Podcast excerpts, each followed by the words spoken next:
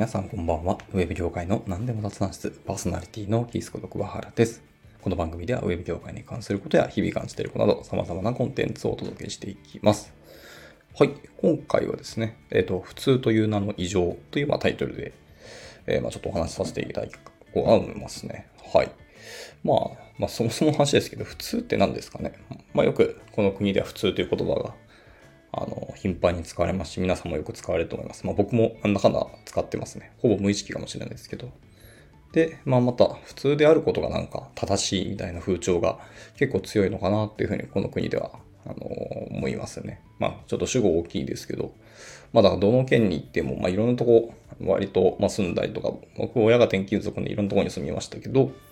それでもやっぱりどこに行っても同じようなことを感じるし、どこに行っても皆さん普通という言葉をしょっちゅう使われてるなって印象がありますね。はい。まあなんですか。例えば何かアクションした時とか行動を発言した時に、それ普通じゃないよとか、もしくは普通だったらこうするよねみたいなコメントを言ってたこともしょっちゅうありますけど、はい。まあ今までそうだ、あまり疑問にも思わなかったけど、まあ改めて普通ってなんだろうなっていうふうに思いましたと。で、えー、まあそんなようなアドバイスとかお言葉をいただくんですけど、はい。まあ、先日、とか前回の、ま、配信でも喋りましたけど、この最近私がその CTI っていう、えっ、と、まあ、コーチングのあの研修とか、まだリーダーシップの研修とかをやってる団体があって、まあ、その CTI ジャパンの、えっ、と、コーアクティブコーチングっていうのがあるんですけど、まあ、そういう、ま、流派と思ってください。えーコーチングの流派ですね。パーソナルコーチングのコーアクティブコーチングっていうのをやってて、まあ、それの応用コースを、えっ、と、まあ、受講してて、今回終了したんですね。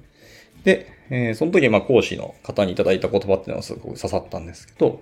まあその講師曰く、えっ、と、コーチングを学んだ人ってのは普通じゃなくなっちゃうんだよというふうなお話をされてて、これ僕結構刺さったんですね。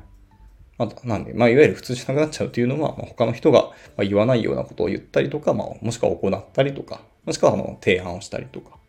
ですね。まあいわゆるその普通だとやらない、普通だと言わないようなことを僕らはやっぱりやったり言ったりしますと。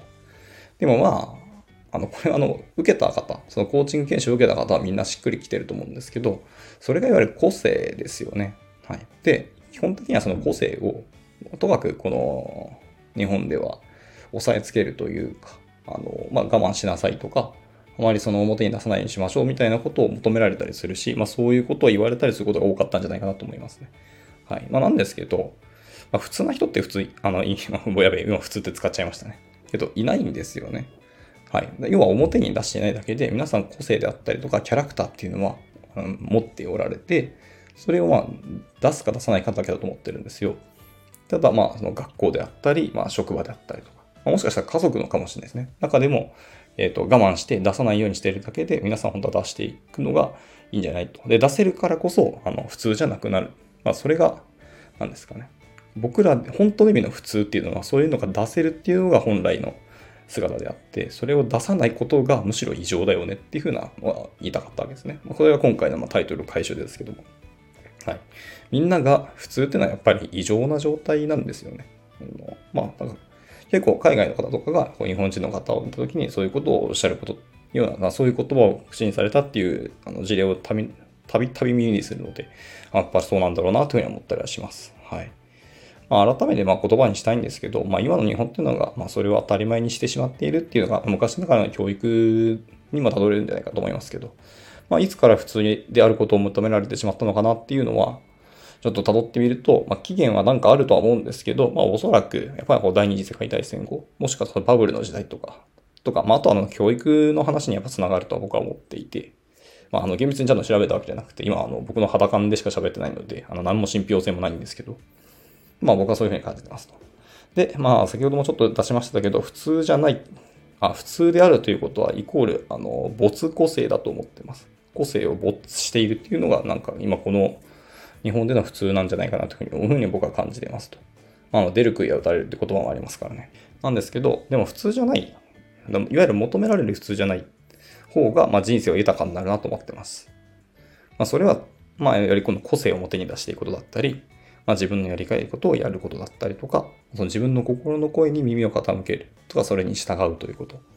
だというふうに思ってます。まあ、それはつまり、あの自分の人生を生きるっていうことですね。まあ、そういうことが抽象的というか、ちょっと大きい言葉になりましたけど、まさにそうだと思ってます。だから自分の心を殺したりとか、心の声を一旦蓋をして生きていく。まあ、いわゆる仮面をかぶるって言い方をしたりもしますけど、それって本当に自分の人生生きてるかっていうと、多分皆さん、あの胸を張ってイエスとは言えないと思うんですよね。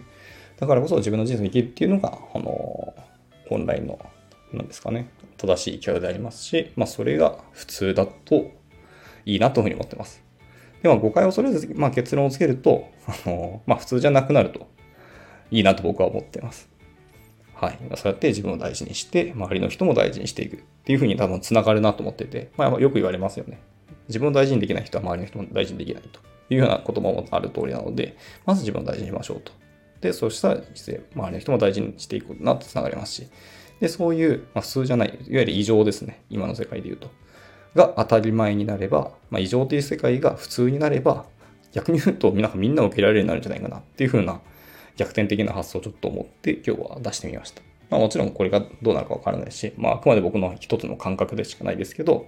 もしそうなったらそれはそれで面白いなっていうふうに思った次第です。まあ皆さんどうでしょうか？どのように考えられるかわからないですけど。はい。でもやっぱり普通じゃないって僕はいい子だと思いますので、まあちょっと皆さんも自分の中の普通っていうのをもう一回こう見つめ直していただくのがいいんじゃないかなと思った次第であります。はい。というわけでじゃあ今日の収録をじゃあ以上にしたいなと思います。ご視聴いただきありがとうございました。また次回の収録でお会いしましょう。バイバイ。